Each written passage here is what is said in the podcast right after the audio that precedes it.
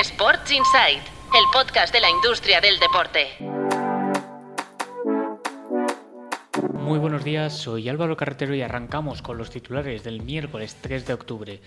Empezamos hoy con dos nombramientos. Elisa Aguilar ya es oficialmente la presidenta de la Federación Española de Baloncesto y lo será por un año. Volverá a las urnas para el ciclo 2024-2028.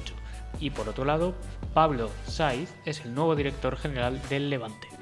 El Chelsea se asegura 40 millones de libras, unos 46 millones de euros al cambio, por el frontal de la camiseta para la temporada 2023-2024. Lucirá a la tecnológica Infinite Athlete, de momento solo por esta temporada tras la salida anticipada de la Teleco 3.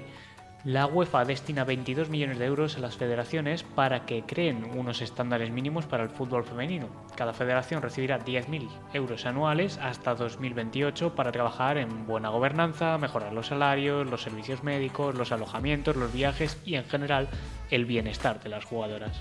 Y seguimos en el femenino, donde el fútbol sala vuelve al abierto tras el fallido experimento de la Real Federación Española de Fútbol. La federación le ha quitado los derechos a ATM Broadcast después de que las jugadoras y los clubes denunciaran tanto la mala calidad de las retransmisiones como que algunos partidos ni siquiera se llegaron a emitir por problemas técnicos. Las emisiones vuelven ahora a su socio anterior, Live Bubucela, que volverá a emitirlo en streaming de forma gratuita.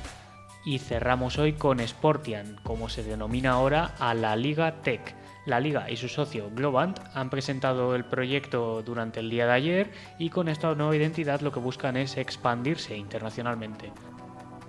Eso es todo por hoy, mañana volvemos con más titulares y como siempre, muchas gracias por escuchar. Sports Insight, el podcast de la industria del deporte.